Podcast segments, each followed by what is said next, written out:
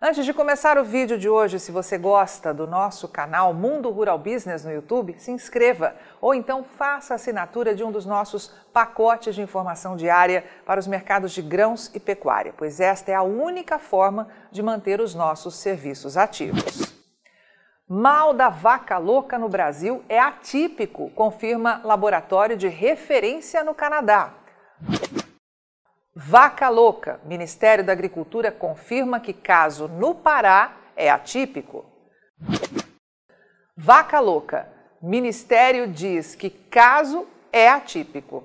Pois é, caro assinante estrategista de mercado. Desde ontem, quinta-feira, 2 de março de 2023, já te alertávamos que nos corredores do Ministério da Agricultura e Pecuária do Brasil já se sabia que o tal teste feito por um laboratório da cidade de Alberta, lá no Canadá, para detectar que o tal boi velho com mais de nove anos, localizado do nada em Marabá, no estado do Pará, e que sequer chegou a uma planta frigorífica para abate, não passa de um caso de um boi velho com problemas neurológicos devido à idade. E não tem nada a ver com a doença da vaca louca, que, diga-se de passagem, não existe mais no mundo desde que a Inglaterra parou de dar farinha à base de carne e ossos para alimentar o gado. Aliás, essa coisa de caso atípico de vaca louca, agora você já sabe que só serve para confundir a opinião pública, pois o certo mesmo era dizer que um boi velho com Alzheimer ou qualquer outro problema neurológico típico de alguns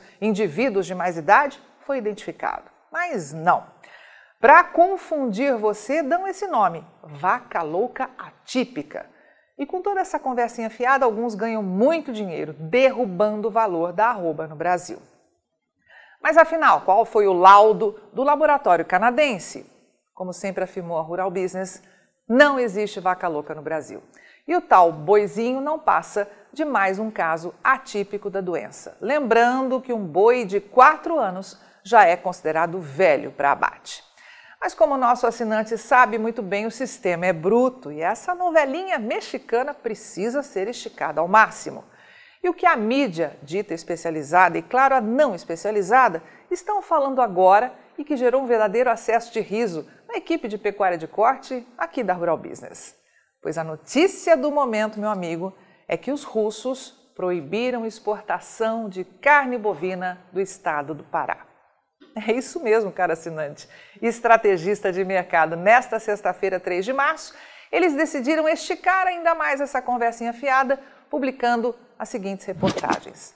Quatro países suspendem as importações de carne do Brasil após mal da vaca louca.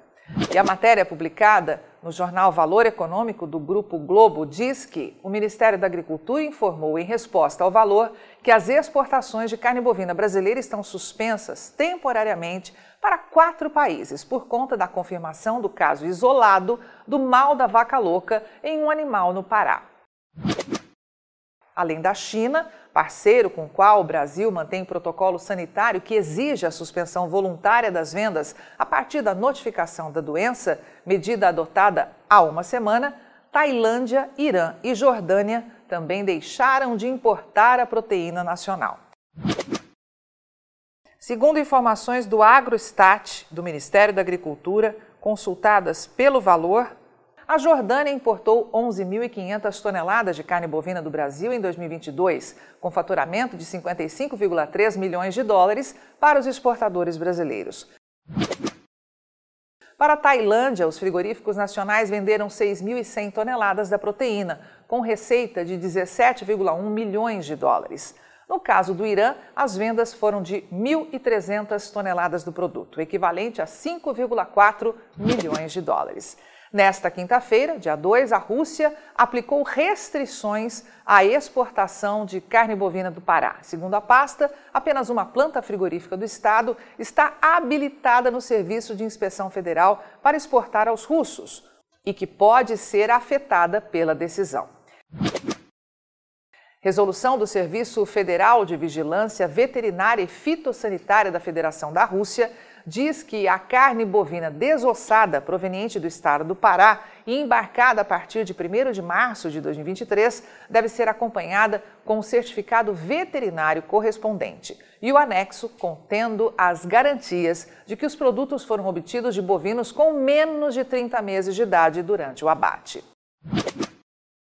Esse documento deve ser assinado e carimbado pelo médico veterinário oficial que emitiu o certificado veterinário e amarrado com o referido certificado de tal jeito que seja impossível substituir esse documento. Pois então, meu amigo, segundo a reportagem, ao longo de todo o ano passado, 12 meses, hein, a Tailândia comprou apenas 6.100 toneladas dos frigoríficos brasileiros. O Irã comprou ainda menos, 1.300 toneladas, enquanto que para a Jordânia foram enviadas 11.500 toneladas. Mas e para os russos? A pergunta é importante, já que também publicaram na imprensa brasileira isso aqui. Rússia suspende importações de carne bovina do Pará. Então veja com seus próprios olhos que nos 12 meses de 2022, os russos compraram quase 50 mil toneladas de carne bovina produzida pelos frigoríficos brasileiros. Meu Deus, isso durar um mês, vai ser um desastre para o mercado, certamente dirão alguns supostos analistas, que a serviço de parte dos mega frigoríficos do Brasil despejam todos os dias um caminhão de bobagens nesse mercado.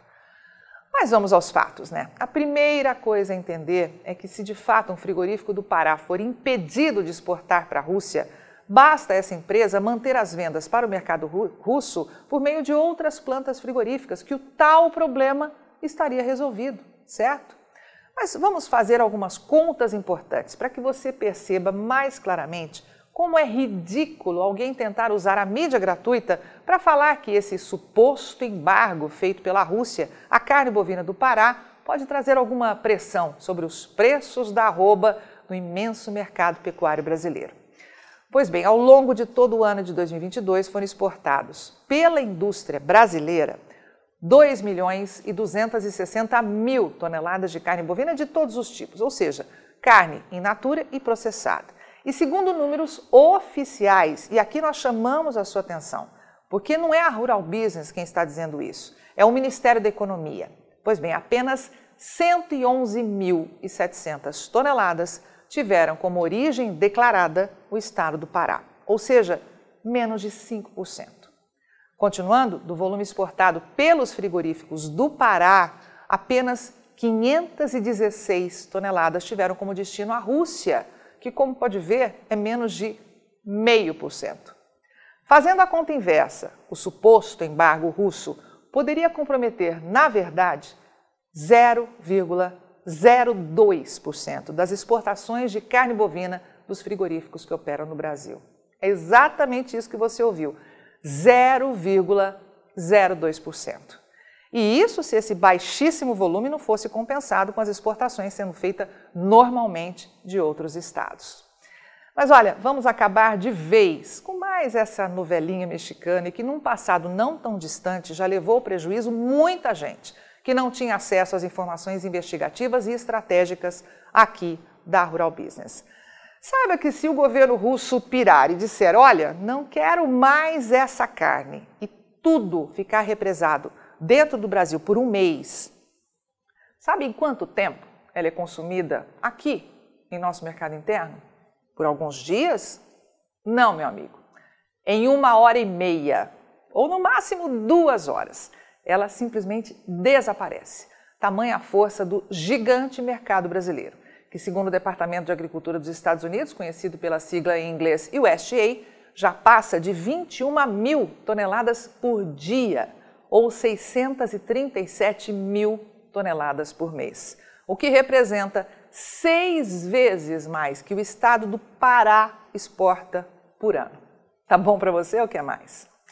Diante desses números que, repetimos, são oficiais, é ou não é um bom motivo para boas gargalhadas todo esse teatro mercadológico, que infelizmente em pleno 2023 ainda é jogado no mercado de carne bovina aqui do Brasil? Mas olha, ainda temos mais alguns dados importantes. Quer ver essa análise de mercado na íntegra? Quer ver o amanhã do mercado da pecuária de corte e proteína animal hoje? Assine agora um dos pacotes de informação da Rural Business, a partir de R$ 9,90 por mês. Acesse agora mesmo ruralbusiness.com.br.